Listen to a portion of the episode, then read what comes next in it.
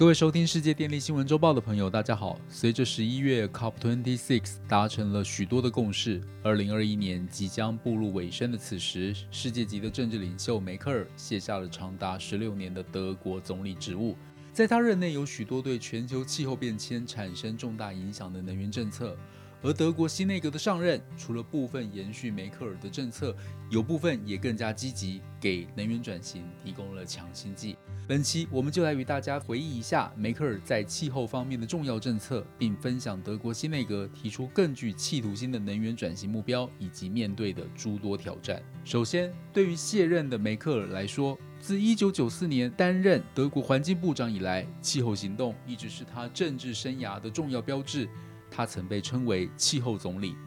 梅克尔早在1995年便主持了在柏林举行的第一届联合国气候变迁会议 （COP1）。上任总理两年后，2007年德国主办 G8 八大工业国峰会期间，梅克尔把气候作为核心议题，并努力促成了气候协定，从此形成他。稳定、冷静、务实，谈判到最后一刻才达成协议的执政风格，经常顶着各方的疑虑与质疑，说服各国领袖提高气候目标。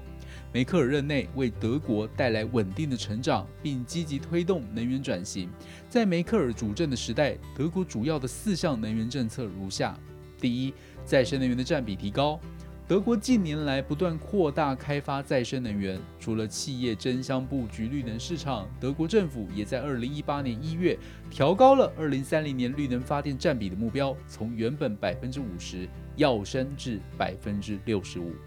第二，淘汰燃煤发电。德国国会在2020年7月初通过法案，将在2038年前逐步淘汰境内的燃煤发电厂。并斥资四百亿欧元，约四百五十亿美元，协助受影响的地区转型。第三，二零二二非核政策。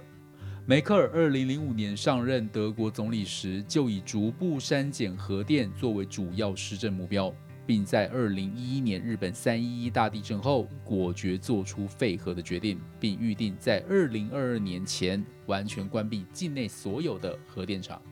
第四，北溪二号天然气管道。直接经波罗的海连接俄罗斯和德国的天然气管道北溪二号，长达一千两百三十公里，耗资一百一十亿美元，历时三年才完工。对于德国而言，有着至关重要的战略意义，也成为梅克尔能源政策一项重要的政绩。尤其随着德国预计在明年废核，天然气的进口对德国能源更是重要。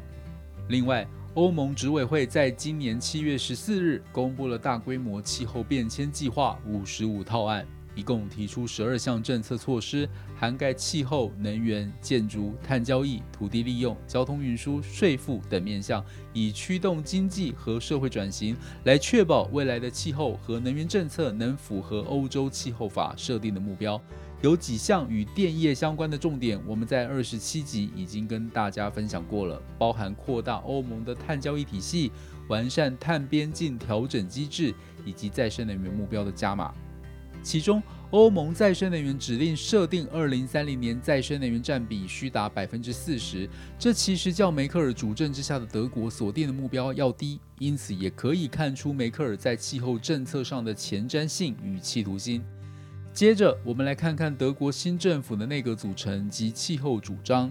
德国在九月二十六日大选结果出炉，梅克尔带领的基督民主联盟败给了中间偏左的社会民主党。经过两个月的漫长协商，社民党、绿党与自由民主党在十一月二十四日达成协议，组成联合内阁，并由席次最多的社民党党魁，也就是梅克尔时代的副总理肖兹。担任新任的联邦总理。由于三个党的代表色分别是红色、绿色和黄色，因此被戏称为“红绿灯联盟”。在三党联盟协议中，气候变迁议题扮演了关键角色，尤其是绿党特别重视环境及能源政策。因此，我们来介绍一下德国新政府能源政策有哪些改变。第一，再生能源占比的再提高。德国新内阁立下了宏大的目标，承诺将加快扩张再生能源，拨出百分之二的土地作为风能与氢能使用。计划在二零三零年将再生能源发电占比从百分之六十五提高到八十，扩张速度增加三到四倍。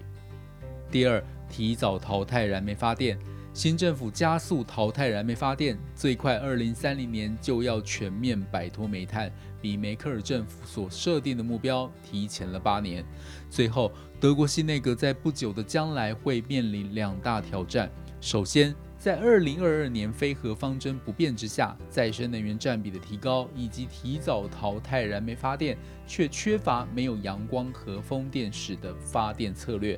另一个挑战是，随着俄罗斯与乌克兰之间的紧张情势升级，新内阁接下北溪二号天然气管线这个烫手山芋。北溪二号虽然有可能被新总理肖兹当作对俄国施压的工具，但是对德国来说，随着废核与燃煤的提早退场，德国对北溪二号的能源依赖将与日俱增。俄罗斯将掌握德国能源供应的命脉，未来德国乃至于欧盟。将有可能被俄罗斯进行能源勒索，因此新内阁该如何突破这些难关，将是最大的考验。